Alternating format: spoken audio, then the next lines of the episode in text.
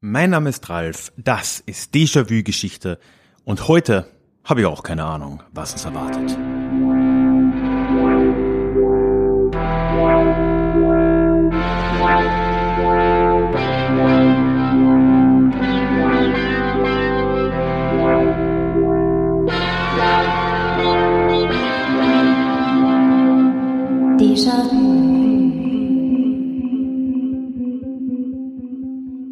Ja, hallo und herzlich willkommen zurück zu dieser neuen Ausgabe des Déjà-vu Geschichte Podcast. Mein Name ist Ralf und hier in diesem Podcast geht es alle zwei Wochen in die Vergangenheit und zwar immer mit dem Blick auf das Hier und Jetzt und wo nötig und möglich mit einer Portion Augenzwinkern.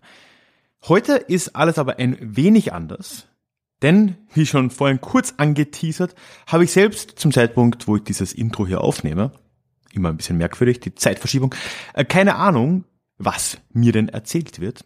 Denn ich habe mir heute eine Geschichte vom lieben Elias erzählen lassen oder werde mir erzählen lassen. Elias kennst du unter Umständen einerseits vom Podcast Historia Universalis, wo er als einer von vier Podcastern wöchentlich über die Geschichte spricht. Und äh, vielleicht kommt er dir aber auch von dieser Show hier schon bekannt vor, nämlich vom Quiz Anfang diesen Jahres, als Elias auch hier zu Gast war und mitgequizt, mitgeraten hat. Ja, und damit können wir eigentlich auch schon zum Gespräch wechseln. Und meine Aufgabe wird es sein, alle blöden Fragen zu stellen, die mir einfallen, at your service. Und ich wünsche dir jetzt schon ganz viel Spaß mit dem Gespräch.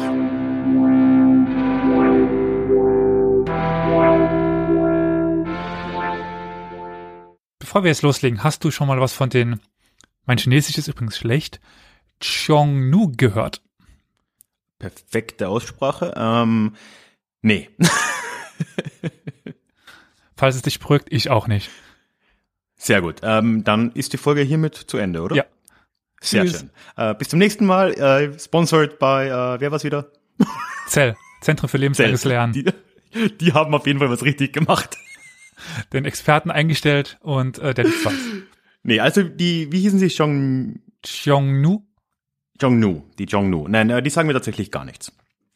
Generell ist ja die Idee, dass ich jetzt hier bin und äh, eigentlich keine Ahnung habe und alle blöden Fragen stelle, die mir einfallen. Das ist so mein, ähm, mein Plan für diese Folge, nur dass du Bescheid weißt. Ja, das äh, finde ich super.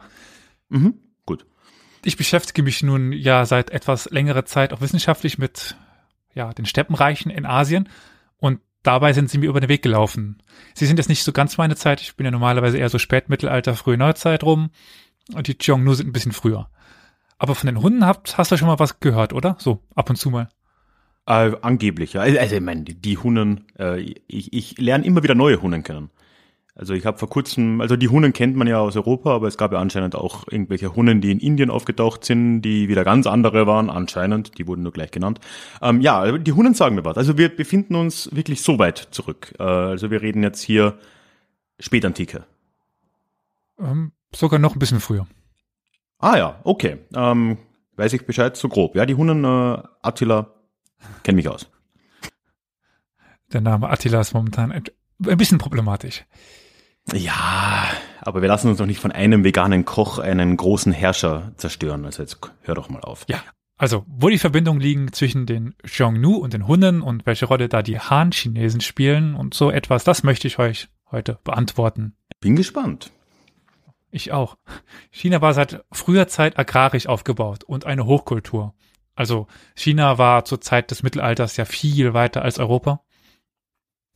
Buchdruck, Schießpulver, Schwarzpulver, mh, Papier. So ein paar Kleinigkeiten. Genau. Da war so ein bisschen was an Know-how, das äh, doch mehr war als hier. Aber an den Grenzen, insbesondere im Norden, existierten stets unterschiedliche Königreiche und im Norden waren das dann meistens Steppenkönigreiche. Auf Türkisch beziehungsweise Mongolisch, also Kaganate oder Khanate oder Khanate. Dieses KH. Ch. Das mongolische Reich von Genghis Khan hab, haben wir, denke ich, ja schon ein paar Mal kennenlernen dürfen bei uns im Podcast, bei dir. Ich glaube, du hast noch keine Folge zu den Mongolen gemacht. Du hast über Tamerlan. Tamerlan, der ja zumindest laut Abstammung mongolischer Abstammung ist, wobei ähm, die Kommentarspalte meines YouTube-Kanals anderes behaupten würde. Da sind einige türkische Nationalisten unterwegs. Oh ja. Ähm, der Stamm der Balas war ein mongolischer Stamm, aus dem er, er stammte, die nur türkisiert waren. Also haben im Grunde genommen genau. beide recht. Ja. Äh, sehr komplex. Aber ja, über die Mongolen an sich habe ich nie, noch nicht gesprochen. Äh, auch über Genghis Khan. Nicht so wirklich, ne. Ja, China entwickelte dann relativ früh auch eine eigene Steppenpolitik, die die Gefahr irgendwie bannen sollte oder zumindestens ja irgendwie beschränken sollte. Weil das, äh, in was für einer äh, zeitlichen vor Christi. Einordnung vor Christi schon. Also da haben die schon angefangen, ja, ja. da eine Politik auch zu entwickeln in Richtung Norden, wie man sich da schützen kann. So. Äh, Verständnisfrage, China damals, da sprechen wir eigentlich so das Gebiet entlang der Küste wahrscheinlich, oder? Also die äh, Wüste hier. hinten noch nicht. Das war noch kein China, da war noch äh, Wüste, Wüste. Da lebten zu dieser Zeit wenig Menschen und noch nicht wirklich organisierte Reiche. Mhm, okay. Hey, it's Ryan Reynolds and I'm here with Keith, co-star of my upcoming film If, only in theaters May 17th. Do you want to tell people the big news? All right, I'll do it. Sign up now and you'll get unlimited for $15 a month in six months of Paramount Plus Essential Plan on us. Mintmobile.com slash switch. Upfront payment of $45 equivalent to $15 per month. Unlimited over 40 gigabytes per month. Face lower speeds. Videos at 480p. Active Mint customers by 531.24 get six months of Paramount Plus Essential Plan. Auto renews after six months. Offer ends May 31st, 2024. Separate Paramount Plus registration required. Terms and conditions apply if rated PG. Diese Steppenkrieger fielen ja dann plündernd in China ein und nahmen extrem viel Reichtum weg und stellten eine dauerhafte Gefahr dar. Und ein berühmtes oder das berühmteste Beispiel als Abwehr dieser Nomadenkämpfer war ja die chinesische Mauer oder, oder ist die chinesische Mauer. Wann wurde die äh, gebaut ursprünglich oder wann ist die begonnen worden? Im siebten Jahrhundert vor Christi. Nee, wirklich. Krass. Okay. Also begonnen. Also die wird ja, ja, ja immer wieder ausgebaut, erneuert, verlegt und sowas, aber im Grunde genommen begonnen im siebten Jahrhundert vor Christi. Hm. Aber sie ist nicht aus dem All sichtbar, dieser äh, Myth, dass äh, man die aus dem All sehen könnte. Lang genug ist sie, aber dick genug halt nicht. Ja, ich glaube, das ist generell ein Mythos. Es wird ja über sehr viele Sachen behauptet und ich glaube, dass man Gibt es irgendeine man-made structure, wie sagt man das auf Deutsch, die man vom All wirklich sieht? Ich glaube, das ist alles ein Mythos, oder? Da bin ich jetzt überfragt. Ich überlege gerade, was groß genug sein könnte. Also Städte könnte man aus dem All sehen, aber das sind ja ganz, ganz viele. Äh, der hat jetzt auch irgendwie so ein Pentagon oder so, wahrscheinlich auch nicht. Nee. Aber ich habe es schon ein paar Mal gesagt, wir sind heute vor Christi und so, also den Zeitraum angeteasert. Jetzt kann ich mal sagen, genau, wann wir uns genau befinden. Und zwar in der Zeit der Qin-Dynastie also etwa 220 vor Christus. Mhm. Kannst du mit den Djinn etwas anfangen?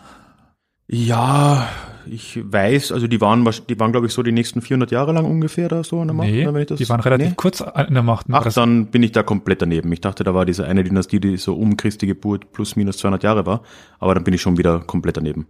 Das müsste dann die Han-Dynastie sein, die du meinst. Ach, das war dann die Han-Dynastie. Nee, dann äh, Genau, die waren so 200 und also jeweils 200 Jahre vor und nach Christus. Das war deren Zeitraum. Die, ah, okay, die hatte ich jetzt im die, Kopf. Die nee, Qin-Dynastie war nur 221 bis 207 vor Christus, also relativ kurz. Der Herrscher ist aber sehr berühmt. Das ist nämlich Qin Shi Huangdi. Das ist der erste große Kaiser. In der chinesischen Geschichte. Genau, der aus der Zeit der streitenden Reiche hervorgeht dann. Ich weiß nicht, äh, beschäftigst du dich auch ein bisschen mit Computerspielen? Nee, gar nicht. Dann für die Leute, die sich vielleicht mit Civilization ein bisschen beschäftigen, das ist immer der, die, der Charakter, der für China in Civilization steht. Ah, okay. Ich, ich wollte gerade sagen, es geht sicher um Civilization, aber ähm, ich habe das selbst noch nie gespielt. Chin Shi, dieser Name, Wang Ji. Du bemühst dich. Ich, ich probiere es gar nicht. das ist, aber Shin ist, deswegen heißt China heute China, wegen den Shin. Ah, aber das hast du aber in äh, der äh, ersten Jubiläumsfolge erwähnt. Ja. Da habe ich das jetzt, stimmt, ja. Ähm, weil ich weiß dass danach die Han-Dynastie ja quasi namensgebend für die Ethnie oder wie auch immer man es Han-Chinesen Han dann, dann quasi war. Ah, okay, ja. Also wir sind jetzt wirklich in so einer Zeit, in der ein gewisses Verständnis von China so als, als Staat und Gesellschaft so in, in unserem heutigen Verständnis so fast gebildet wird eigentlich. Ja, der Begriff wurde übernommen für diese Gegend dort als Xin. Ja, aber interessant, weil man ja hier dann davon, das ist ja alles aus äh, chinesischen Quellen tatsächlich zu einem Teil dann auch belegt, nehme ich mal an, ne? Ja. was ja immer sehr schön ist, weil wenn man über Europa spricht, gerade dann so, wenn man jetzt wieder bei den Hunden landet, in der Zeit man so oft eigentlich nur von Fremdbeschreibungen ausgeht und äh, da einmal, oder gerade wenn man über den asiatischen Raum außerhalb Chinas spricht, auch sehr oft, ähm, dass man da einmal sich mehr oder weniger auch darauf verlassen kann, dass das eine Selbstbezeichnung war und nicht nur von außen irgendwie so drüber gestülpt wurde. Also ist schon mal was. Auf jeden Fall dieser erste Kaiser, äh, Qin Huangji, neben dem, dass er das Kaiserreich erstmal begründete, ließ er die neue, die, die große Mauer erneuern im Norden und alle Lücken schließen. Aber warum tat er das? Wartete dort eine Gefahr? Ich würde davon ausgehen. Aber wahrscheinlich war das immer so, aber da wohl wieder mehr als sonst. Schätze ich jetzt mal. Ja, das ist äh, richtig. nördlich der Mauer hatten sich im Ordos-Gebiet, das ist einfach eine Region nördlich der Mauer, eine Gruppe verschiedener Stämme zusammengeschlossen. Und dieser Zusammenschluss, der erstmals 215 vor Christus in chinesischen Quellen belegt ist, wurde von den Qin und später den Han als Xiongnu bezeichnet. Das sind wir jetzt. Okay. Äh, die Qin planten nun, die Xiongnu zu vertreiben, damit diese nun keine Gefahr mehr an der Grenze darstellen können, weil so dauernd plündernde Krieger ins eigene Reich. Man kann mal die Römer fragen, das läuft oft lange Zeit nicht gut. Äh, das mit dem Föderaten ist auch nicht so geil. Nee. Ja. Doch der Sohn des, Herrschen, des herrschenden Xiongnu Shanju, das war die, die chinesische Bezeichnung für den Herrscher, möglicherweise eine Form von später Han, also Chanu, Shanu, Ah, ja.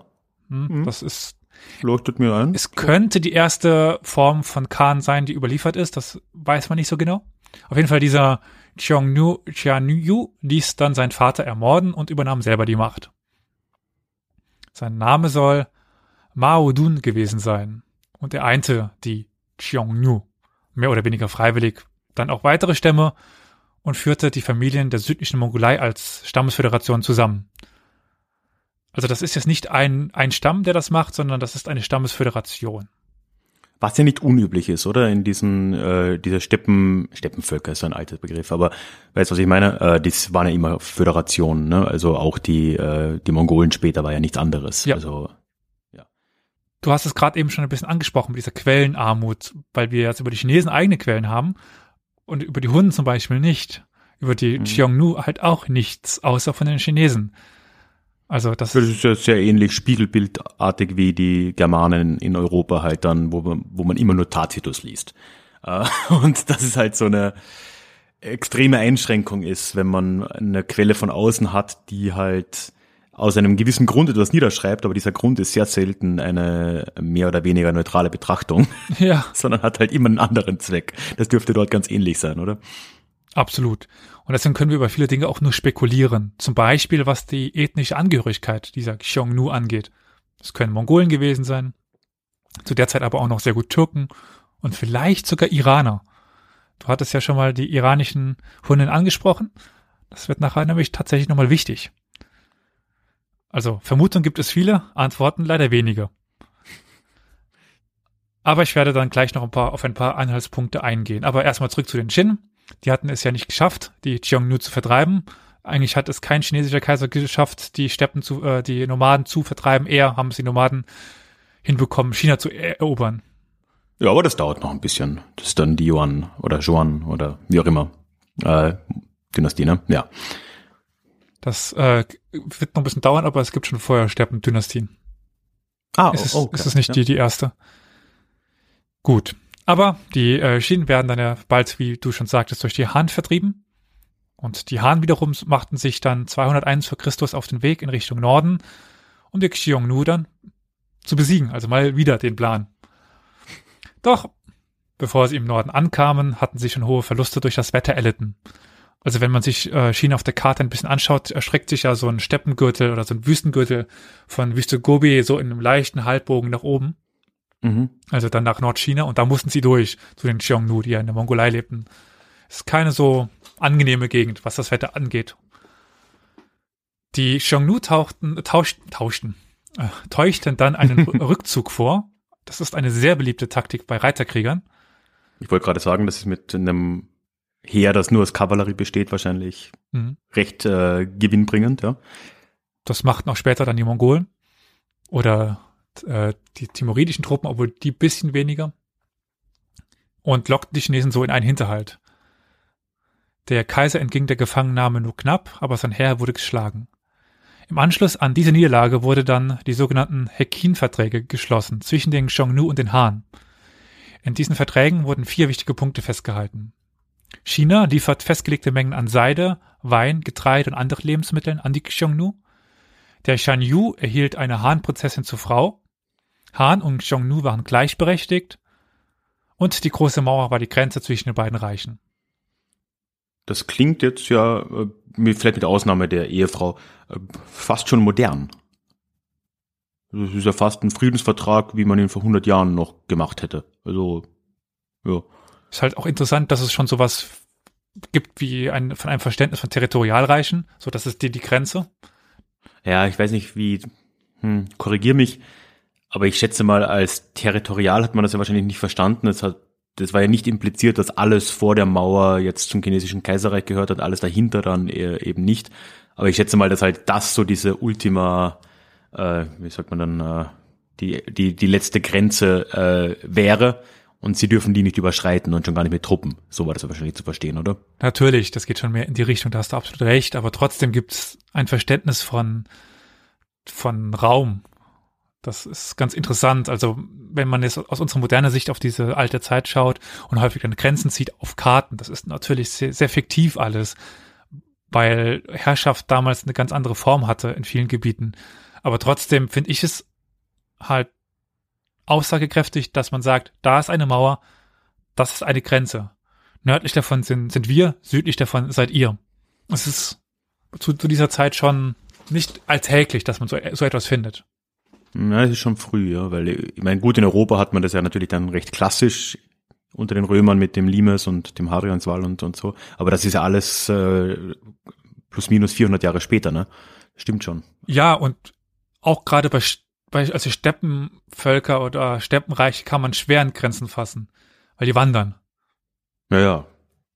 Nicht nur die Krieger, sondern natürlich auch, weil die gesamte Gesellschaft ja oft auf äh, quasi Hirten ausgerichtet ist, ne? Also die ja auch mit großen äh, Herden dann mhm. umherziehen. Klar. Also die kennen das Prinzip eigentlich nicht. Und das kennen auch die Mongolen nicht, wirklich. Also es, ich habe jetzt einen ganz prominenten Fall dass zum Beispiel noch 1500, 1501, die Goldene Horde, wandert von Moskau nach Litauen zu, zu Krim ans Kaspische Meer, wo sie halt gerade sind und treten dabei halt immer wieder in andere Staatsgebilde ein, die sich ja in europäischer äh, Tradition schon zumindest etwas verfestigen. Noch nicht wirklich klassische Grenzen haben, aber es ist schon so, dass sie das wahrnehmen. Ihr taucht jetzt in unser Gebiet ein. Mhm, klar, ja, weil zumindest der lokale Herzog, Graf, was auch immer, äh, ein gewisses Land als seines ansieht und der wiederum ja verbunden ist mit irgendeinem König. Ne? Klar, ähm, das ist ein Riesenunterschied. Ja. Gut, aber kehren wir mal zurück in unsere Zeit jetzt und zu diesem Abkommen. Das war aber nur zwischen dem Shanju und dem äh, und den Han ausgehandelt worden. Problem? Und mit wer bleibt übrig? Die ganzen kleinen weiteren Stämme. Ach, ach so, das war nicht die gesamte Föderation war damit umfasst. Oh je, das ist ein äh, blöder Fehler. Absolut, weil die überfielen China weiter in den nächsten Jahren. Ohne sich aus der Föderation mit den Shuangnu äh, zu lösen. Also die haben einfach nur gesagt, ja, okay, betrifft uns nicht. Genau. Okay, blöd. Ja. Dann wurde aber, wurden irgendwann feste Grenzmärkte eingerichtet von den Chinesen, auf denen die Stämme dann handeln konnten und tauschen. Also Steppenprodukte gegen agrarische Produkte zum Beispiel. Und das konnte die Situation etwas beruhigen. Etwas, äh, ja, also den Frieden etwas einkehren lassen. Die Xiongnu planten aber wahrscheinlich auch nie nach China selbst auszugreifen, wie es dann später die Mongolen taten. Also sie wollten nie eine Dynastie auf den chinesischen Thron bringen. Haben das später die Mongolen oder andere Steppenkaiser so gezielt geplant oder war das auch schon? Okay. War nicht einfach nur ein Ergebnis von Raubzügen, die halt irgendwann so, oh, Wir könnten ja, sondern das war schon. Äh, Das war geplant. okay, ja. So sollten Xiongnu und China einige Jahre nebeneinander existieren. Die Zeit war geprägt von Handel und Austausch. Doch Han Wudi, der von 141 bis 7, also vor Christus bis äh, 87 vor Christus herrschte, ging wieder auf Konzentrat äh, Kon Konfrontationskurs mit den Xiongnu. Zuerst ließ er die Grenzmauer erneuern und neu besetzen, die Grenzmärkte schließen und vorgelagerte Festungen bauen. Die Xiongnu wichen daraufhin auf die nördliche Seite der Wüste Gobi zurück. Also noch weiter in Richtung Norden. Mhm. In Richtung Sibirien dann ja eigentlich Ja, genau. Also, bald schon, oder? ja. mehr oder weniger. Doch der, diese Vorstoße von China, also die vorgelagerten Festungen zu bauen und das Gebiet zu, zu besetzen, kostete einiges an Ressourcen. Weshalb äh, nach Han Wudis Tod das China-Reich, äh, das China-Reich, das Kaiserreich auch immer wieder in die Defensive gedrängt werden konnte. Also es war nicht von langer Dauer, dass sie weiter nach Norden ausgreifen konnten. Es war einfach zu teuer, weil man über die äh, über die Wüste Gobi rüber musste, über die Steppengürtel rüber musste und das einfach eine sehr große logistische Aufgabe war. Die chinesische Armee war ausgezehrt und nicht mehr in der Lage, sich militärisch in den Steppen gegen die Xiongnu zu wehren oder zu bestehen. Daraufhin versuchte es man wieder mit, äh, mit den Verhandlungen, aber hatte keinen Erfolg mehr da, damit. Also im Sinne von, dass die Xiongnu nicht mehr wollten. Okay. Ja, Position der Stärke wahrscheinlich, oder? So, Ja. so wahrgenommen zumindest, ja. Aber China hatte Glück. Es kam nämlich in der Föderation zu einem Nachfolgekrieg. Der erste nach äh, anderthalb Jahrhunderten, was für eine Steppenföderation sehr lange ist. Also es war sehr lange sehr stabil dort, die Herrschaft, oder scheinbar. Also für die Chinesen, in der Wahrnehmung von den Chinesen war die Herrschaft bei den Xiongnu sehr stabil. Durch diese innere Streitigkeiten, Familienstreitigkeiten, Nachfolgestreitigkeiten gelang es der Han-Dynastie eine, ja, wie, wie kann man sagen, abhängige Dynastie auf den Thron zu setzen. Eine gefolgsame. Also sie kontrollierten jetzt den Thron der Xiongnu. Als Folge spaltete sich aber das Reich in zwei Teile. Der nördliche Unabhängige und der südliche in Abhängigkeit zu China. Weil die dann das doch verstanden haben, dass die eine, dass die, dass der König, der, der Herrscher abhängiger von, von China und dann spaltete sich das Reich und wir befinden uns übrigens jetzt ungefähr um das Jahr 46 nach Christus. Wir sind also schon über die Epochen, über die Zeitengrenze hinweg. Der nördliche Teil wurde aber alsbald von einer anderen nomadischen Gruppe besiegt. Qianbei. Über diese Föderation ist übrigens noch weniger bekannt als über die Xiongnu. Ähm, wilde Spekulation, waren die turkstämmig? Dann das würde das Bay, Bay erklären. Ah, wegen dem Beck, ja, Aber- Ja, das, dass das damals schon der alte Adelstitel war. Aber keine Ahnung. also man weiß so gut wie nichts über diese Föderation. Ich habe mich auch nicht weiter mit denen beschäftigt, weil das dann doch sehr viel Zusammenklauberei von, von Quellen ist, die man dann, wenn man irgendwie ein Bild versucht, dann müsste ich mich nochmal einarbeiten, aber das ist äh, noch, noch viel mehr Arbeit als äh, in Xiongnu. Noch düsterer. Ja. Aber es ist wohl um eine, es handelt sich wahrscheinlich um eine ähnliche Föderation verschiedener Stämme und dementsprechend auch nicht unbedingt eine ethnische Einheit. Die südlichen Xiongnu sollten nun ähm, für die Qianbei kämpfen, getreu dem Motto Barbaren kämpfen gegen Barbaren. Also für die Han kämpften sie gegen die Qianbei, also Xiongnu kämpften mit den Chinesen gegen die Qianbei, Mhm. so dann die Grenze sichern. Das wäre das wieder der Vergleich zu der römischen Geschichte mit den Föderaten, die angesiedelt werden, den, den germanischen. Da Ende des ersten Jahrhunderts die innere Ordnung Chinas aber erneut zu bröckeln begann, ist dann auch das Dunkel der Xiongnu zunehmend im Dunkeln. Also es gibt immer weniger Quellen ab dem ersten Jahrhundert und weniger Quellen, auch weniger Quellen über die Xiongnu. Ah ja, weil die Han-Dynastie langsam zu Ende ging, ne? Naja. Mhm. Aber sie sind noch bis ins vierte Jahrhundert hinein nachweisbar, was ihre Herrschaft zum längsten existierenden Steppenreich der Geschichte machen würde. Jetzt eine ganz blöde Frage. Ich weiß wahrscheinlich, entwe- entweder ich greife voraus oder du weißt es nicht, weil es einfach nichts gibt. Scheinen die zum Beispiel in persischen Quellen auf?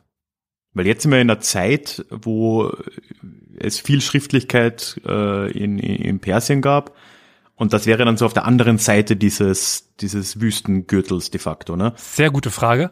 Sehr gute Frage, komme ich gleich zu. Okay, gut. Ne, das ist genau richtig, weil so kann man die vielleicht eine Verbindung eben zu den Hunden ziehen, aber gleich. Ich habe ja schon erwähnt, es gibt nicht die hundertprozentige Sicherheit, um wen es sich überhaupt dabei handelt. Ethnisch, religiös, dynastisch, ob das so eine Sammelbezeichnung war, so heißt das vielleicht einfach auf Altchinesisch Barbaren. Dann waren es halt die Barbaren da im Norden, vielleicht waren es ganz viele Reiche. Das kann man eben nicht sagen. Ja, die Unterscheidung ist ja extrem schwierig auch und gerade von außen. Also das gibt es auch in der europäischen frühmittelalterlichen Geschichte, dass in Quellen, nicht gerade in ganz zeitgenössischen, aber äh, teilweise halt kurz danach, Awaren und Ungarn verwechselt wurden und solche Dinge. Ähm, Sküten. weil, ja, oder, oder ja, Sküten, oder Sküten ja, war alles, was östlich des Schwarzen Meers war. Ja, Aber dann so, ja, und ich glaube einfach, dass das Problem dann ja ist, dass äh, bei Außendarstellungen, und darum handelt es sich ja auch bei den chinesischen Darstellungen hier, es ähm, halt einfach an Detailwissen auch mangelt, wer, wer denn da jetzt wirklich äh, das Sagen hat erstens, wer wem untersteht, wo die jetzt wiederum herkommen und wie die sich selbst sehen.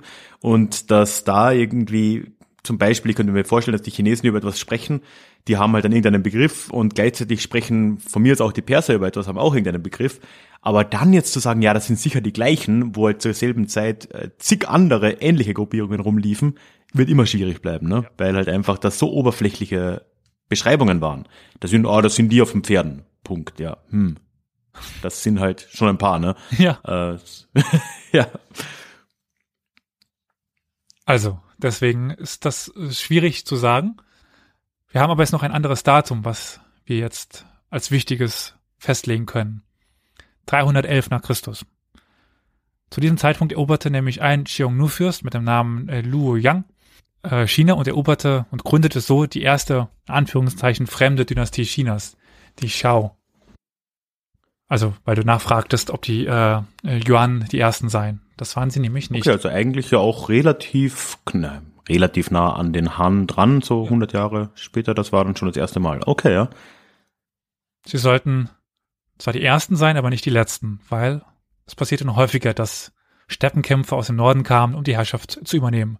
Seien es die Yuan oder die Qin später dann, die ja dann auch Jurchen waren.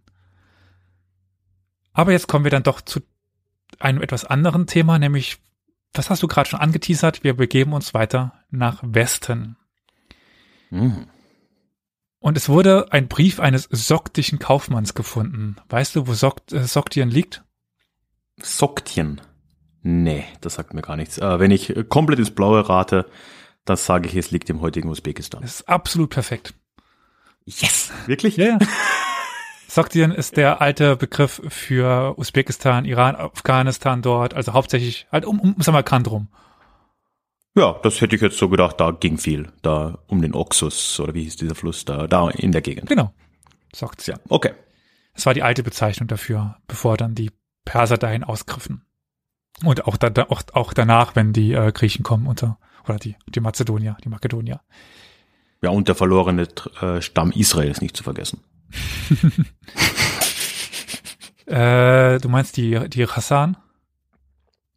Hießen sie so? Es hieß ja irgendwie, es gibt ja diese blöde Legende, die durch nichts bestätigt ist, dass der 13. Stamm Israels Okay. oder so da äh, dort hinten gesiedelt hätte und äh, Das- nee, das meine ich darauf nicht. wartet, zurückzukommen. Das meine ich nicht. Es gibt ja diese, dieses Steppenreich der Chassaren, die dann jüdisch werden. Ach so, ja, die sind aber am Kaukasus. Genau, die sind am Kaukasus. Ja, ja. Äh, ja, das ist ja auch, da habe ich mal einen Blog drüber geschrieben. Das ist ja auch so ein Mythos. Ganz schöne Geschichte eigentlich, aber ähm, ja, auch nicht so ganz viel dran. so, so oberflächlich schon, aber Du, die, die Elite war halt jü- jüdisch. genau, ja. Ähm, und das wird aber dann ja auch so, da gibt's ja den, so eine Legende, dass dann die Leute eingeladen wurden und der hat dann eben den, den, den jüdischen Rabbi gefragt, warum denn äh, das die beste Religion ist und der hat den Imam gefragt, warum das die beste Religion ist und das dürfte so halt nie stattgefunden haben. Ja, aber ja, trotzdem eine bemerkenswerte Geschichte. Auf jeden Fall berichtet dieser Brief uns von der Eroberung von China von den Xiongnu. Und er nennt auch eine dafür verantwortliche Gruppe. Und wir haben ja dort eine, ja, semitische Schrift, weiß ich, ob das das Richtige ist. Also, nee, das ist die Sprache. Auf jeden Fall die Art und Weise von, von Schrift, die heute auch noch zum, die Araber und Perser verwenden. Also die, eine, Okay, eine re relative Konsonantenschrift. Also, dass die Vokale, wenn sie nicht gerade lang sind, weggelassen werden. Was jedem äh, Studenten des Arabischen in die in den Wahn treibt, was ich höre. Es geht. Also, es ist auf der einen Seite Fluch, weil man halt viel raten muss. Auf der anderen Seite ist es halt sehr angenehm, weil man halt ganz viele Wörter erkennen kann, ohne dass man sie kennt. Also alles, was mit Schreiben zu tun hat, ist, ist KTB. Also Ki äh, Kitab, das Buch, äh, Yaktabu ist Schreiben. Der Schreiber wird auch noch was in die Richtung sein, also KTB und man weiß, es hat irgendwas mit Schreiben zu tun. Ah, das ist ja okay, ja gut. Ähm, und es gibt ja jetzt so eine Hilfsschrift ne, für Anfänger, wo man mit so Häkchen äh, sich behelfen kann und Vokale Zeichen, ja. einfügt. Genau. Ja, genau. Der, der Koran ist so ge geschrieben, also der, damit man halt sicher weiß, was die Wörter heißen, sind sie mit den äh, Vokalzeichen. Dass auch jeder letzte Berber es lesen kann. Ja, ja, ja. Puh. Und, uh, Wir kriegen dafür immer, immer Flak ab, wenn wir sowas sagen. wirklich, Ja, ja. von den Berbern. Nee, von, egal. Wir sind islamfeindlich. Oh, wirklich? Ah, aber gut, ihr, ihr, seid ja auch äh, quasi Nazis, das habe ich ja schon öfter gehört. Also äh, deswegen macht Carol so oft die Nazi-Stimme. Genau. aber ich meine, nee, ich mache kein Sachsen-Bashing. Äh, machen wir weiter. Das machen wir schon, keine Angst. Auf jeden Fall findet sich dafür eine verantwortliche Gruppe oder wird genannt und die wird ge- geschrieben mit, ja, ich sage es mal X oder Ch, W oder U und N. Ah, das sind sie, die Hunnen. Chun. Hun. Wir sind in welchem Jahr? Im vierten nachchristlichen Jahrhundert. Ja, das passt mit den europäischen äh, Erwartungen eigentlich zusammen, ne? Mhm. Das ist diese Eroberung Chinas durch den Xiongnu, äh, Xiongnu-Fürsten äh, Luo Yang. Deswegen dieses Datum äh, 311 nach Christus. Also frühes viertes Jahrhundert. Ja, passt doch zu den Hunnen. Okay, jetzt bin ich gespannt. Jetzt, jetzt hast du mich. Jetzt, jetzt, jetzt. Nicht spätestens jetzt. Jetzt, jetzt bin ich äh, ge gebannt. Das muss ich dir aber dann leider wieder äh, dich enttäuschen, weil wir bleiben erstmal in China und gehen nicht nach Europa. Ja, ist auch besser so. Wir wollen ja was Neues lernen. Wir haben ja diese Xiao-Dynastie, die sitzt da jetzt auf dem Thron. Was passiert denn mit, mit denen? Ich schätze mal, die waren recht kurzlebig. Ja, äh, 349, dann fanden sie ihr schnelles Ende. Und damit auch die Xiongnu, die in China damit verschwinden. Die Qianbei übernehmen die, die Macht. Also ab da treten auch die Qianbei mehr in den Fokus. Die übernehmen die Macht. In China. In China. In China. Ah, tatsächlich. Okay. Sie entwickeln dann ein doppeltes System, das auf ihre Lebensweise besser angepasst war. Also es gibt eine Ebene für die sesshafte chinesische Bevölkerung und eine für die nomadische Bevölkerung. Diese Gruppen konnten dann zum Austausch von Waren in Kontakt treten, aber die nomadische sollte nicht plötzlich die Aufgaben von sesshafter Bevölkerung übernehmen und, und andersrum. Also eine strikte Trennung zwischen den beiden Gruppen. Und auf diesem System bauten auch spätere nomadische Eroberer auf, also seien es dann die, Mon äh, die Mongolen unter Genghis Khan oder sein, beziehungsweise seinen Söhnen und äh, die Joschen dann mit der Qing-Dynastie. Also wir können sagen, das blieb in irgendeiner Form, also sicher nicht unverändert, aber das Jahrtausende oder über tausend Jahre. Krass. Irre. Hey, it's Ryan Reynolds, and I'm here with Keith, co star of my upcoming film, If, only in theaters, May 17th. Do you want to tell people the big news? All right, I'll do it. Sign up now and you'll get unlimited for $15 a month in six months of Paramount Plus Essential Plan on us. Mintmobile.com slash switch. Upfront payment of $45 equivalent to $15 per month. Unlimited over 40 gigabytes per month. Face lower speeds. Videos at 480p. Active Mint customers by 531.24 get six months of Paramount Plus Essential Plan. Auto renews after six months. Offer ends May 31st, 2024. Separate Paramount Plus registration required. Terms and conditions apply if rated PG. Aber ich habe dir ja die Verbindung zu zu den Hunden versprochen. und jetzt, wo die Xiongnu in China verschwinden, gehen wir dann da doch mal nach Europa. Und die Hunnen tauchen ja etwa um das Jahr 1370 nach Christus in den europäischen Quellen auf.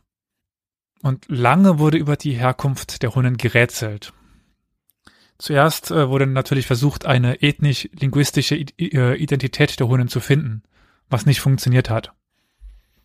Weil es wieder, wir haben es gelernt, es wohl eine Föderation war, ne?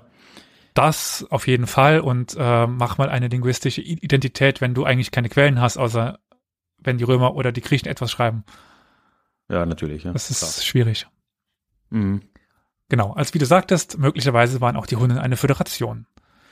Das ist ja dann doch sehr häufig in der Steppenkrieger-Geschichte, also gar keine äh, Verwunderung. Nach der Eroberung von Luoyang 13, äh, 300, dieses 1300, 311 soll auch eine Gruppe der Xiongnu, möglicherweise die in dem Brief erwähnten Hun, in Richtung Westen gezogen sein. Ein Teil nach Transoxanien, also nach Usbekistan, Da sind wir jetzt, ja. und ein anderer Teil in Richtung Don und Wolga. Hm, würde passen, ne? Ja. In Transoxanien müssen sie dann auf die Sassaniden gestoßen sein. Und tatsächlich lässt sich ab etwa der Mitte des 4. Jahrhunderts eine zugewanderte nomadische Gruppe erkennen, die in verschiedenen Gruppen als äh, Choniten auftritt, beziehungsweise Choniten. Mhm. Möglicherweise steht, besteht hier eine etymologische Verbindung zu dem Begriff Hunnen. Choniten, Chon, Ja. Ich bin kein also das, das sind wir jetzt in, äh, in, in persischen Quellen der Sassaniden quasi. Okay, ja. 359 finden sich die Choniten als verbündete Schapurs bei der Belagerung von Amida in Kleinasien und äh, 370 konnten sie sogar in Samarkand die Macht übernehmen. Das heißt, sie haben für die persische Seite in den Kriegen gegen Ostrom äh, teilgenommen. Auch schon. Okay. Choniten, Choniten, kommt auf an, wie man sie jetzt ausspricht. Und auf diese folgten dann die Kadariten, die Kidariten, die uns jetzt erstmal weniger interessieren. Aber die Nachfolger von den Kidariten waren die Heptaliten oder Heptaliten. Und die wiederum werden in den Quellen, in den griechischen Quellen, als weiße Hunnen bezeichnet. Aha. Warum werden sie das denn jetzt plötzlich? Ja, ich bin äh, vollkommen überfragt, Elias. Sag's mir. Ich auch. Die Forschung auch. es ist alles. es ist immer eine Enttäuschung, wenn Ja. man über diese spätantike, Frühmittelalter oder gerade noch so Räume spricht. Äh, Ja, Es wurde bisher wissen wir nicht. Genau, es wurde keine Verbindung zu den eigentlichen, also in Anführungszeichen eigentlichen Hunden festgestellt, weshalb bis heute fraglich ist, warum dieser Name überhaupt verwendet wurde. Hm. Wahrscheinlich so eine, Ver oder ist jetzt wieder eine schlimme Mutmaßung, aber könnte so ein verallgemeinerndes Ding gewesen sein, im Griechischen dann in dem Fall vielleicht, dass man halt dazu übergegangen ist, alle Reitervölker Hunnen zu nennen zu dem Zeitpunkt, weil Hunnen gerade so bekannt und äh, relevant waren. Könnte ich mir vorstellen. Ne? Ich meine, wäre im Griechischen jetzt ja nicht was komplett Neues. Die haben das Wort Barbar erfunden für so ziemlich jeden, der nicht Griechisch spricht. Also und, warum und nicht? Sküten für jeden, der auf dem Pferd sitzt. Genau, ja. Und jetzt waren halt dann vielleicht die Sküten dann zwischenzeitlich mal Hunnen. Oder Könnt ihr mir vorstellen, dass das jetzt nicht so viel zu bedeuten hat. Da äh, bin ich ganz deiner Meinung. Aber wenden wir unseren Blick mal nach Europa, beziehungsweise besser gesagt Osteuropa. Neuerding, neuerdings wird eben vermutet, dass es sich bei den Hunnen, die seit 375 in Europa vordrangen, um Teile der Föderation der Xiongnu handelte. Wahrscheinlich ist es, dass ein Teil der nördlichen Xiongnu auf Wanderung gegangen waren und dann verschwinden sie seit dem zweiten Jahrhundert aus den Quellen nachchristlichen. Das sind die, die quasi sich äh, abgewandt haben, nachdem die südlichen mit China in diesen Pakt Genau. eingetreten sind, also quasi föderaten wurden. Okay, mhm. Oder ist die andere Möglichkeit, es war die erwähnte Gruppe, die nach der äh, Übernahme der Herrschaft durch äh, Luo Yang dann China verließen. Das sind die beiden Mhm, okay, Möglichkeiten, ja. die es gibt. Und dann äh, sind halt einfach ein- einige Jahre, Jahrzehnte oder mehr, wo wir nichts wissen, einfach weil keine uns bekannte schriftliche Gesellschaft nah genug dran war, um es zu sehen. Ja. Ne? Im Endeffekt. Genau. Ja. Den Höhepunkt erlebten die Hunnen dann im 5. Jahrhundert unter Attila. Jetzt haben wir einen Ja. Etzel. so hieß er doch in den, in den Nibelungen noch, oder? Ich, mit den Nibelungen habe ich mich bisher wenig beschäftigt, also da glaube ich, bist du der bessere Experte. Ähm, äh, ich glaube ja. Aber die, die, unter ihm sind sie auf jeden Fall ja bis auf die pannonische äh, Ebene vorgedrungen. Hat, es, hat Attila sie nicht erst auf der pannonischen Ebene vereint? Sind sie nicht schon da? Oh, das ist sogar möglich, ja. Auf jeden Fall hat er seine Haupt, äh, Hauptstadt ist ein sehr falscher Begriff, aber sein, äh, sein Hauptstandort war irgendwo da, so im heutigen Ungarn. Ja, ja, ja. Das auf jeden Fall. Aber auch er herrschte nie über alle Hunnen, sondern nur über einen Teil. Und nach ihm verfielen die Hunnen auch wieder und die Ethnie wurde langsam durch andere Ethnien aufgenommen, wenn es denn eine Ethnie war. Also irgendwann finden sich einfach keine Hunden mehr, ohne dass die Hunden besiegt worden sind oder abgewandert sind. Irgendwann sind es halt Awaren, Magyaren, Sküten. Bulgaren, Sküten.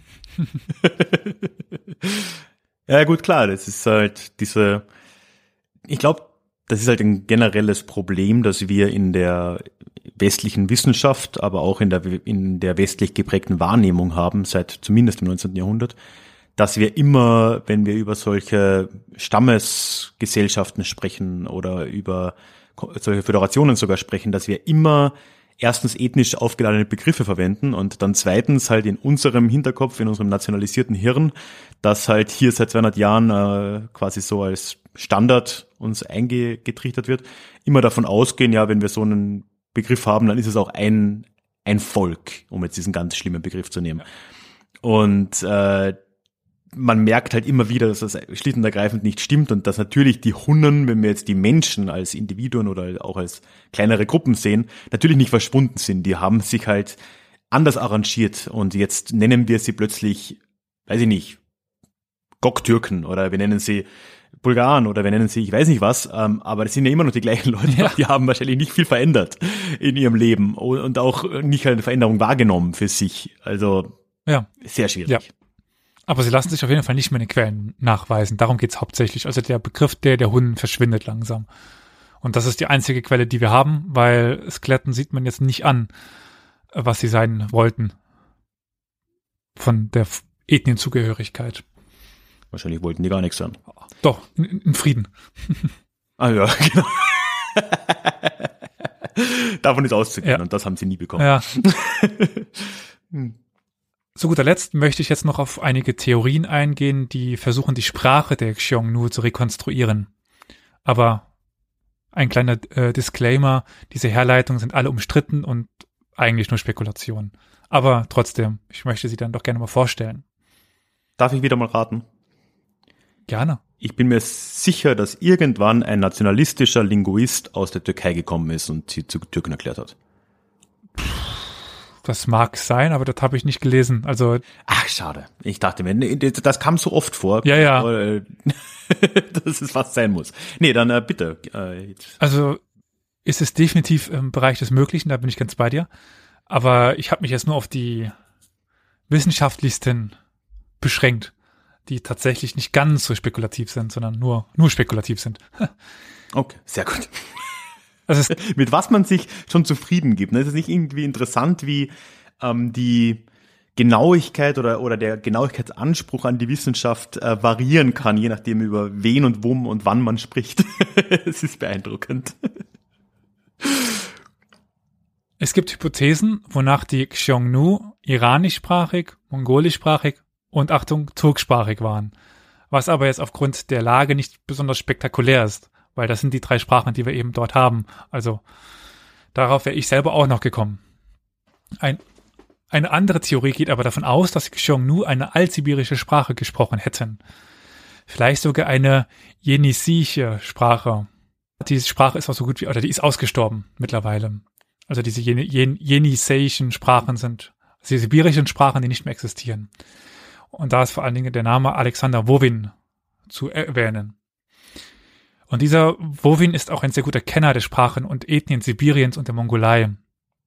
Also der versucht dann über gewisse Namensbestandteile das zu rekonstruieren.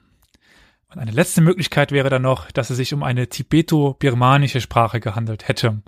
Das sehe ich jetzt aber als eher unwahrscheinlich und auch die Forschung mittlerweile. Beto-Birmanisch, also aus dem tibetischen Bergland. Genau. Oh, wow, das ist ein, ist ein Weg. Ähm, gut, aber andererseits hatten die schon auch tatsächlich Kontakte mit den, naja, äh, Über die dann. Wüste Gobi, also dieses Tibeto-Birmanisch geht zu dieser Zeit relativ weit in den Norden. Das ist ja dieser China um ja begrenzende Gebirgsgürtel, also das Himalaya unten, äh, Hindukusch und oben dann das Altai-Gebirge. Das ist ja so ein ein äh, liegendes U, sage ich jetzt mal, wenn man auf die Karte drauf schaut. Und dort drüber kann sich das Tibeto-Birmanischen ausgebreitet haben. Okay, theoretisch möglich, ja. Ja. Also die Okay, aber das Die ist schon spekulativ. Ja, ja, das ist sehr spekulativ. Äh, Die Mongolen zum Beispiel waren ja auch äh, in sehr starkem Austausch mit äh, Tibet.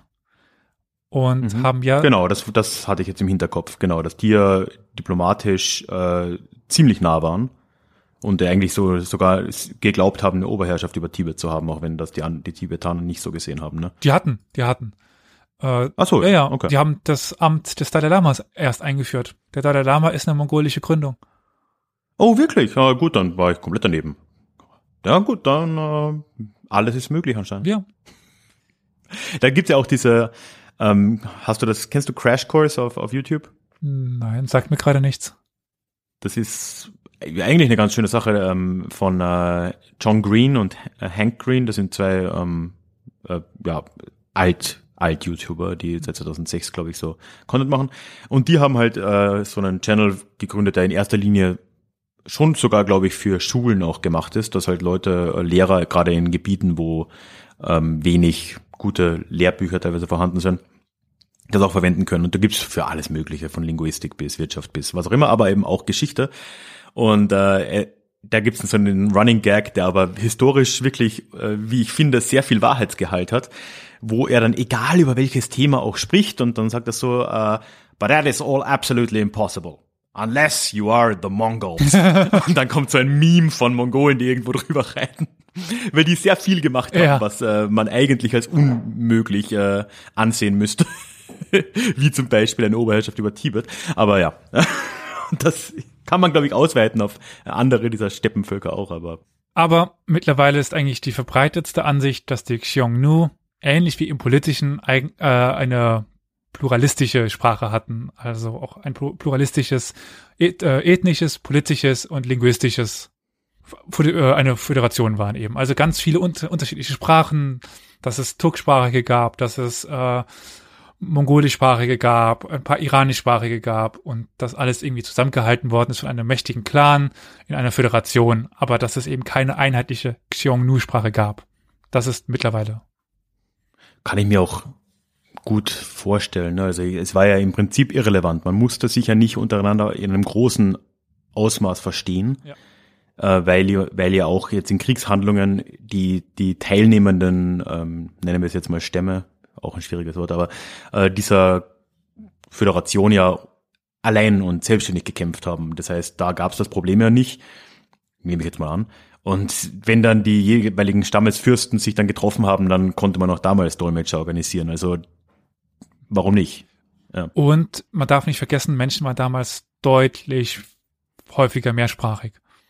Also Ja, heute ist es ja schon außergewöhnlich, wenn jemand zwei Sprachen spricht oder drei Fremdsprachen. Also wenn man Englisch und Französisch gut spricht hier, dann ist man schon was Besonderes.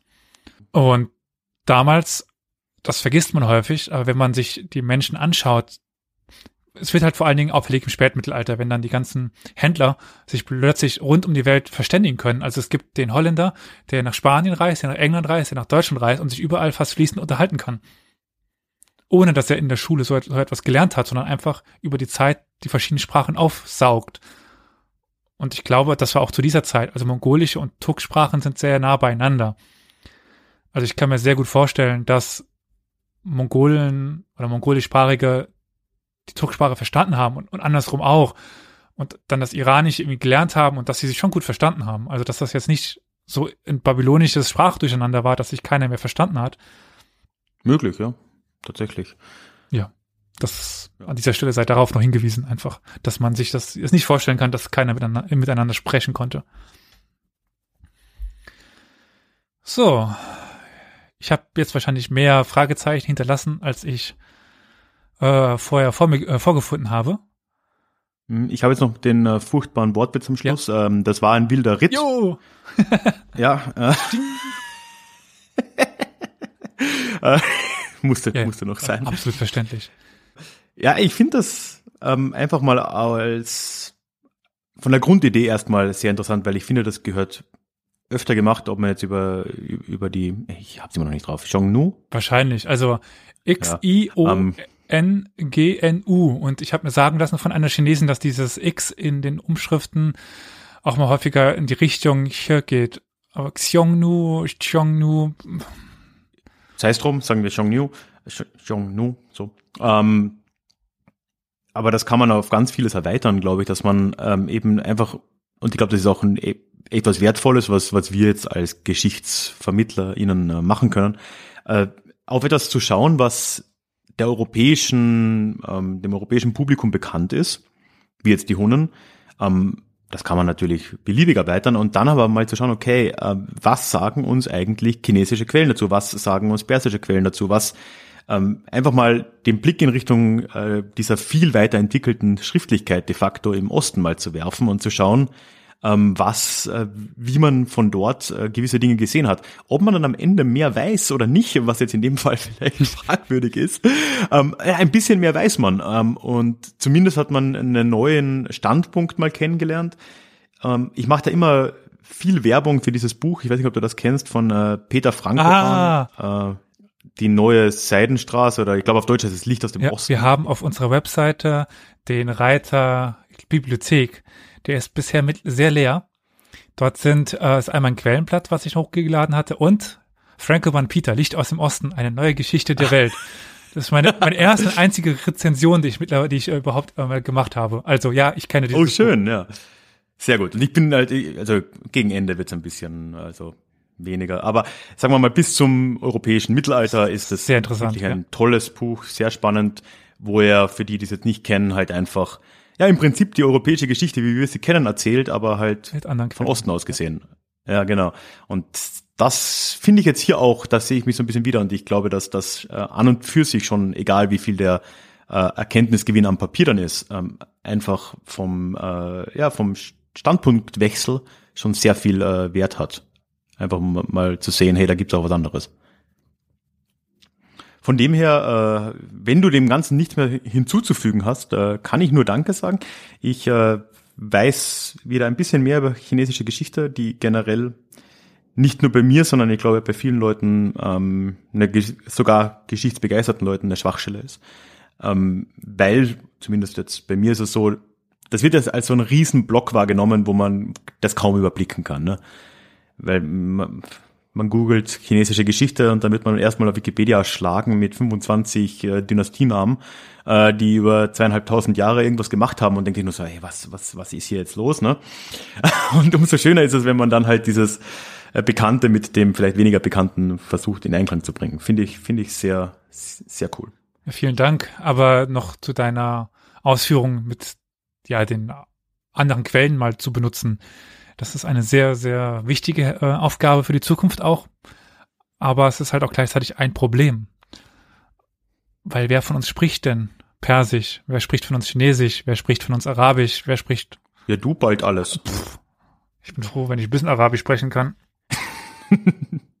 ja, klar, natürlich. Das ist das. Ähm, aber andererseits es gibt, es gibt genug äh, WissenschaftlerInnen in, in, im Iran, in, in anderen Ländern. Man müsste halt auch äh, quasi da zusammenarbeiten und sich gegenseitig auch zuhören und äh, natürlich dann auch übersetzen. Das sind äh, auch Wege, ne? Ich kann aber zumindest noch einen kleinen Teaser hier anbringen. Also einerseits wird bei uns bald eine Folge erscheinen zu den Kreuzzügen mit einem solchen Experten, der tatsächlich beide Sprachen kann, über die Kreuzzüge, also Latein und Arabisch. Und derjenige wird auch ein Buch oder schreibt gerade ein, ein Buch über die Kreuzzüge mit arabischen Quellen. Weil sehr viele Kreuzzugshistoriker tatsächlich kein Arabisch können und da sich halt ganz viele mhm. Quellen verbauen. Ja, das ist echt wertvoll. Also ich habe da im Hinterkopf, wir haben ja am Anfang gesprochen, in meiner letzten Folge habe ich über die Normannen geredet und habe da in der Vorbereitung auch eine gar nicht so alte, aber etwas ältere Folge vom äh, Kollegen Philipp von Anno Punkt Punkt Punkt äh, mir angehört der hatte Anfang des Jahres oder so mal eine Historikerin zu Gast, die über Sizilien eben geforscht hat im äh, Hochmittelalter. Ah ja, Staufer, und ja. Die halt, ja, oder davor. Ach so, okay. Sagen wir, vielleicht, je nachdem. Staufer waren ja dann ab 1200 plus minus. Weiß ich nicht. Ähm, ja, ähm, also noch, noch, noch früher quasi, ähm, also eigentlich Frühmittelalter an der Grenze zum Hochmittelalter so rum, ähm, um das, um das Jahr 1000 rum. Übergang vom Emirat dann zu einer Mannenherrschaft, kann man sagen, genau. Ähm, also sagen wir plus minus 1000. Und äh, die halt auch ähm, quasi nicht nur Latein konnte, nicht nur äh, äh, äh, Arabisch konnte, sondern auch Griechisch. Weil sie sagten, das ist halt dann, da ist halt dann das richtig wertvolle Quellenverständnis plötzlich da, wo man dann halt alle versteht die darüber berichtet haben damals. Mhm. Nicht nur ein paar. Und gerade Sizilien ist ja so ein Gebiet gewesen, das extrem divers war, ne? wo halt äh, einerseits natürlich das Emirat war, die Verwaltung sehr lange arabisch, ähm, andererseits waren da die allermeisten ursprünglichen äh, Bewohner dort griechischsprachig, äh, waren auch griechisch-orthodox dann nach der Spaltung für eine Zeit lang. Ähm, und dann natürlich eben die, Lateinischsprecher und dann die Normannen, die halt dann wieder ihre Form von Französisch mitgebracht haben. Also ähm, das ist extrem, also da bin ich gespannt, was der äh, ähm, euer Gast da über die Kreuzzüge sagen wird, weil das ist ja schon etwas, was ähm, traditionell und zwar seit Jahrhunderten sehr einseitig betrachtet wird in Europa, weil man halt nur die lateinischen Quellen liest. Genau. Man könnte sich mal anschauen, was die Byzantiner gesagt haben zum Beispiel. Auch das ist interessant. Die waren nicht die größten Fans. Nee, überhaupt nicht. äh, aber Byzantinisch ist halt echt schwer. Also selbst Leute, die ansatzweise Ja, Griechisch halt- können, können kein Byzantinisch. Ja, es ist dieses blöde Mittelding. So, man kann Altgriechisch lernen. Äh, das kannst du ja mal fragen. Bei dir kommt jetzt ja jetzt Günther von Anomundi. Günther, ja. Günther kommt ja mal bei euch vorbei. Äh, der wird das sicher ein bisschen ausführen können. Ich, so wie ich es verstehe, ist ja so dieses byzantinische, das, oder das Griechisch der Zeit des Byzantinischen Reiches, so rum, äh, irgendwo ganz blöd in der Mitte zwischen dem Altgriechischen, das man teilweise noch lernt, und dem Neugriechischen, das man seit dem 19. Jahrhundert irgendwie etabliert hat. Und das scheint schon eine Herausforderung zu sein. Ja klar, logisch. Da ist Latein vielleicht ein bisschen dankbarer, weil es einfach sehr lange schon eine tote Sprache ist, de facto. Boah, Tut mir leid. Nein, nein, nein. Oh, jetzt der Shitstorm. ich, ich krieg gerade nur Flashbacks. Ich musste, ich habe dem letzt auf einer alten Karte von Mariano Sanuto äh, einen, einen Text ge- gefunden, der über das Kaspische Meer berichtet. Also ich schreibe ja gerade meine, meine äh, Masterarbeit über die Goldene Horde und auch über die Klimaveränderungen dort. Und der hat an diese Karte geschrieben, dass, dass, dass der Meeresspiegel vom Kaspischen Meer jährlich um eine Hand steigt. Auf, auf Latein aber. Und die Begründung, oh, das ist, der hat Abkürzungen benutzt und was weiß ich, oh, das war so schwierig. Also äh, dann halt noch mit Italienisch gemischt, weil es war 14. Jahrhundert. Boah, Oh je. Ja, das ist dann dieses Vul Vulgärlatein dann auch noch. ja, Also das ist, wobei da bist du ja eh gut dabei. Also mein äh, Latein ist ja wirklich zum Wegwerfen. Ich, also ähm, ich habe die Prüfung damals auch nur bestanden, weil ich zufällig den Text gekannt habe. ähm, also ähm, naja, aber ja, es drum. Auf jeden Fall, ja, bin ich sehr gespannt. Ähm, danke nochmal. Wie finden wir jetzt den Weg raus hier? Ähm, Tür aufmachen und rausgehen. Irgendwo. Es war mir eine Freude, ein inneres Blumenpflücken. ein Volksfest, auch wenn keine Volksfeste stattfinden. Ja, und äh, ich bin mir recht sicher, wir äh, hören einander äh, recht bald wieder. Genau. Dann äh, auf Wiederhören. Tschüss.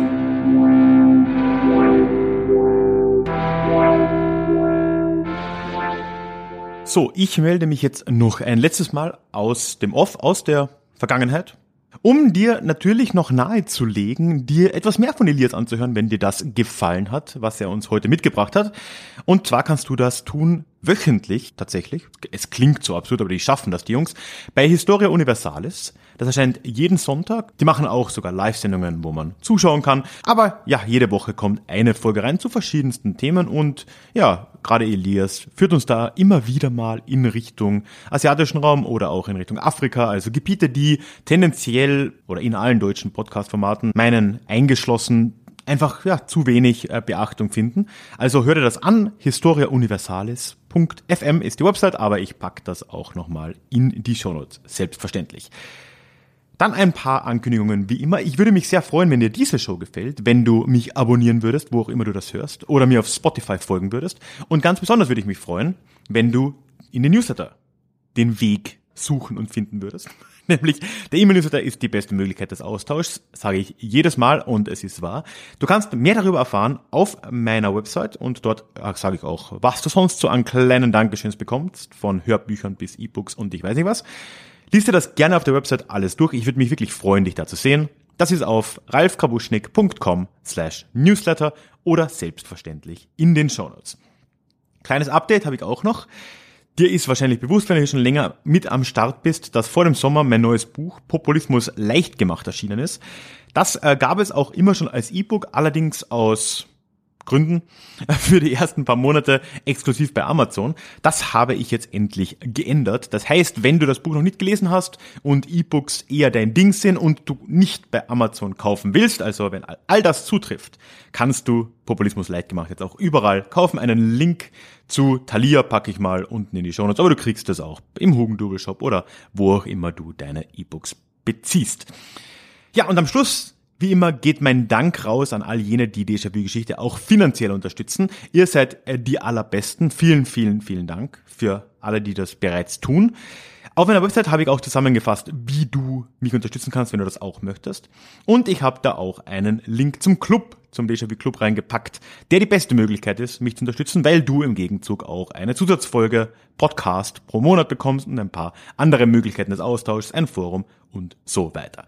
All das in den Shownotes oder auf ralfgrabuschnick.com slash club. Dort findest du übrigens auch Infos für alle anderen Möglichkeiten der Unterstützung. Vielen lieben Dank und ich verabschiede mich. Wir hören uns dann in zwei Wochen wieder. Wir nähern uns ja dem Advent, also du kannst eine Solo-Folge wieder von mir erwarten und es wird wieder in Richtung Feiertage gehen, weil jedes Jahr erfahre ich aufs Neue, dass es immer noch Themen gibt, die ich nicht besprochen habe. ja, du darfst gespannt sein und ich hoffe, wir sehen uns da. Tschüss.